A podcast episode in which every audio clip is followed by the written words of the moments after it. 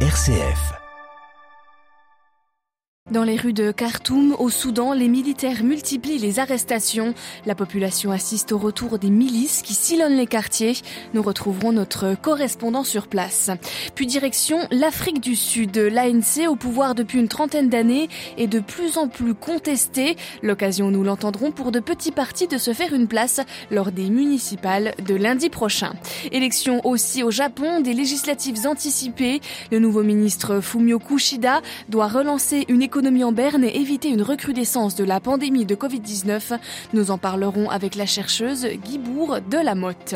Le sud de l'Italie soumis à des pluies torrentielles, l'équivalent d'un an de pluie en 48 heures. Au moins deux personnes ont été emportées par les eaux. Radio Vatican, le journal Marine Henriot. Bonjour. L'Union africaine et la Banque mondiale veulent faire monter la pression sur l'armée soudanaise, responsable du putsch de lundi, et annoncent mettre fin à leur soutien diplomatique et surtout à leur soutien financier, un soutien vital pour le Soudan. Mais malgré les coups de semonce de la communauté internationale, les militaires semblent s'installer, avec eux la répression. Les précisions d'Eliott Brachet. Dans tous les quartiers de Khartoum, les soldats poursuivent leur raid sur les barricades et la population civile. À Umdurman ou dans le quartier de Bouri, des patrouilles armées n'ont pas hésité à ouvrir le feu mercredi pour disperser par la force les attroupements. De nombreux militants sont traqués, passés à tabac, humiliés par les forces armées. Dans les rues, on retrouve à la fois des soldats de l'armée régulière, mais aussi des miliciens des forces de soutien rapide, les unités paramilitaires sous les ordres de Mohamed Hamdan Dagalo. Plusieurs sources confirment que des soldats de Jibril Ibrahim et Miniar Kominawi sont également de sortie. Ces deux anciens chefs rebelles avaient accédé à des positions politiques après avoir signé les accords de paix de Juba, respectivement ministre des Finances et gouverneur du Darfour. Aujourd'hui, ils ont pris la tête d'une faction politique nouvelle qui reconnaît le coup d'état militaire de Abdel Fattah al-Burhan. Les arrestations d'opposants ne cessent pas. Des figures de la société civile, des militants ou des journalistes sont détenus dans des lieux inconnus. Beaucoup y voient la main de Hemeti, le chef des forces de soutien rapide. Ces deux frères ont récemment effectué des visites en Russie, aux Émirats et en Israël et bénéficieraient de technologies de pointe permettant de traquer les opposants. Hemeti est resté particulièrement silencieux depuis lundi, mais il joue un rôle central dans ce coup de force. Eliot Brachet, Khartoum, Radio Vatican. Après ce coup d'État, l'église soudanaise fait part de son inquiétude. Monseigneur Tombe Tri, président de la conférence épiscopale du Soudan, appelle au retour de l'état de droit une réaction à retrouver sur notre site internet. La France transforme une, partie de la dette de la Côte d'Ivoire en subvention, 1,4 milliard d'euros pour aider le pays en développement. C'est la troisième fois qu'une partie de la dette ivoirienne se mute en contrat de désendettement et de développement. Concrètement, la Côte d'Ivoire va rembourser une partie de sa dette qui sera placée sur un compte destiné à financer des projets de développement sur place. En Afrique du Sud, au pouvoir depuis 27 ans est de plus en plus contesté avec d'innombrables scandales de corruption dont l'affaire Zuma et des services publics défaillants. Les Sud-Africains souhaitent un renouveau. Lundi prochain auront lieu les élections municipales dans le pays, l'occasion pour les nouveaux partis de se faire une place. À Johannesburg, Gabriel Porometo. Dernier jour de campagne pour les municipales en Afrique du Sud avec un thème majeur, l'amélioration des services publics. La nation arc-en-ciel se trouve effectivement dans une situation critique. Les routes sont usées, des coupures de courant ont lieu quotidiennement dans les grandes villes et les institutions sont lentes et inefficaces. Au cœur des critiques, l'ANC, le parti de Nelson Mandela, au pouvoir depuis 27 ans. Toujours majoritaire dans le pays, il est rangé par de nombreux scandales de corruption, comme l'affaire Zuma et sa mauvaise gestion. Les habitants cherchent donc des alternatives dans les partis d'opposition qui s'affirment à chaque scrutin un peu plus. Lors des municipales de 2016, déjà de la démocratique alliance parti de droite avait ravi à l'ANC les villes de Johannesburg, du Cap et même la capitale Pretoria. Cette année, plus de 300 partis essayent de se faire place dans les 250 municipalités sud-africaines. Les experts politiques estiment qu'il y aura de plus en plus de coalitions pour gouverner les villes, mais avec un tiers des adultes non enregistrés pour voter, la grande gagnante de ces élections pourrait bien être l'abstention. Johannesburg, Gabriel Porometo pour Radio Vatican. Au lendemain d'une cyberattaque sans précédent, des milliers de pompes à essence sont toujours bloquées en Iran. Les techniciens du ministère iranien du pétrole sont déployés dans le pays pour déconnecter les systèmes informatiques des stations-service afin de pouvoir distribuer l'essence à la pompe manuellement. Mais la majorité des stations-service subventionnées restent aujourd'hui bloquées. 60 000 personnes hier dans les rues de Tbilissi, la capitale géorgienne, pour montrer leur soutien au pouvoir, le parti Rêve géorgien. Selon des médias locaux, les employés du service public ont été forcés à participer à ce rassemblement, une démonstration à quelques jours du second tour des élections municipales, et tandis que le meneur de l'opposition, Mikhail Saakashvili, est derrière les barreaux et en grève de la faim pour protester contre son arrestation. Le sud de l'Italie et surtout la Sicile très durement frappée par des intempéries et des inondations dues au passage d'un cyclone de type tropical dont la violence a surpris tout le monde, notamment dans la ville de Catane dans le sud de la Sicile. Manuela Fiji. Les images parlent d'elles-mêmes. Les rues de Catane ont été transformées en torrents incontrôlables. Le centre historique de la ville et même son hôpital se retrouvent sous des centimètres d'eau. Aux alentours, les rivières sont sorties de leur lit, provoquant des coulées de boue destructrices que filment les habitants terrés chez eux. On compte deux morts et un disparu. Quant aux dégâts matériels, ils s'annoncent considérables. Pour les autorités qui ont déclaré l'état d'urgence régional, il s'agit là d'une catastrophe sans précédent avec l'équivalent d'une année de pluie tombée en 48 heures.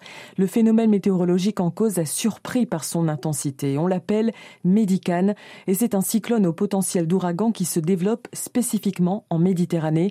Les experts relient sa violence à ce qu'ils appellent l'extrémisation climatique provoquée par l'homme. On parle ici des émissions de gaz à effet de serre, d'une prévention insuffisante des risques hydrogéologiques. À la croisée des climats océaniques, continental et désertiques, il est établi que la Méditerranée subira plus que les autres mers le réchauffement et qu'elle verra le développement de plus en plus fréquent de ce genre de phénomène. Manuela à Fiji et l'alerte rouge est maintenue en Sicile. Le cyclone doit atteindre son pic demain, vendredi. De nouvelles intempéries sont attendues. Le pape François fait part de sa disponibilité pour se rendre au Canada, une visite dans la foulée des excuses de l'Église catholique pour les mauvais traitements infligés à la population autochtone locale. Rien n'est cependant fixé pour une délégation autochtone du Canada sera reçue en décembre au Vatican.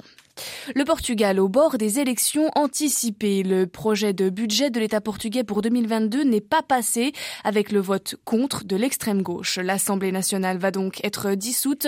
Un échec sans précédent depuis la mise en place de la démocratie en 1974.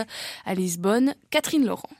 Il n'y a pas eu de tour de magie comme l'espérait beaucoup. L'extrême gauche portugaise a rejeté le projet de budget de l'État pour l'an prochain.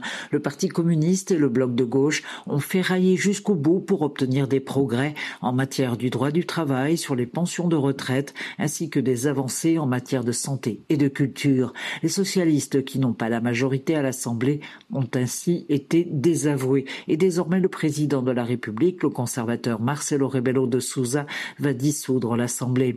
Il s'était exprimé en ce sens tout en appelant de ses voeux un rapprochement entre les gauches. Des élections anticipées devraient être probablement convoquées en janvier prochain. Le Premier ministre Antonio Costa mènera un gouvernement de gestion jusqu'au scrutin électoral.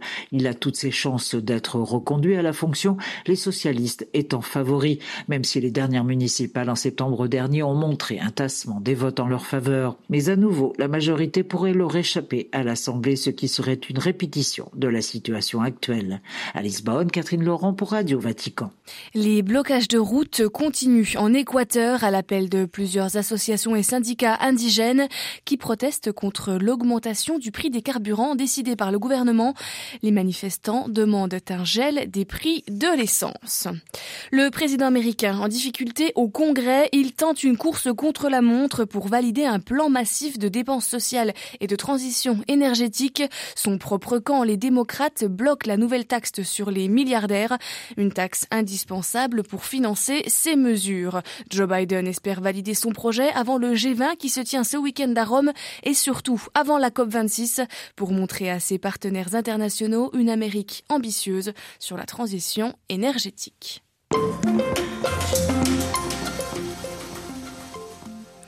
Élections législatives anticipées ce dimanche au Japon.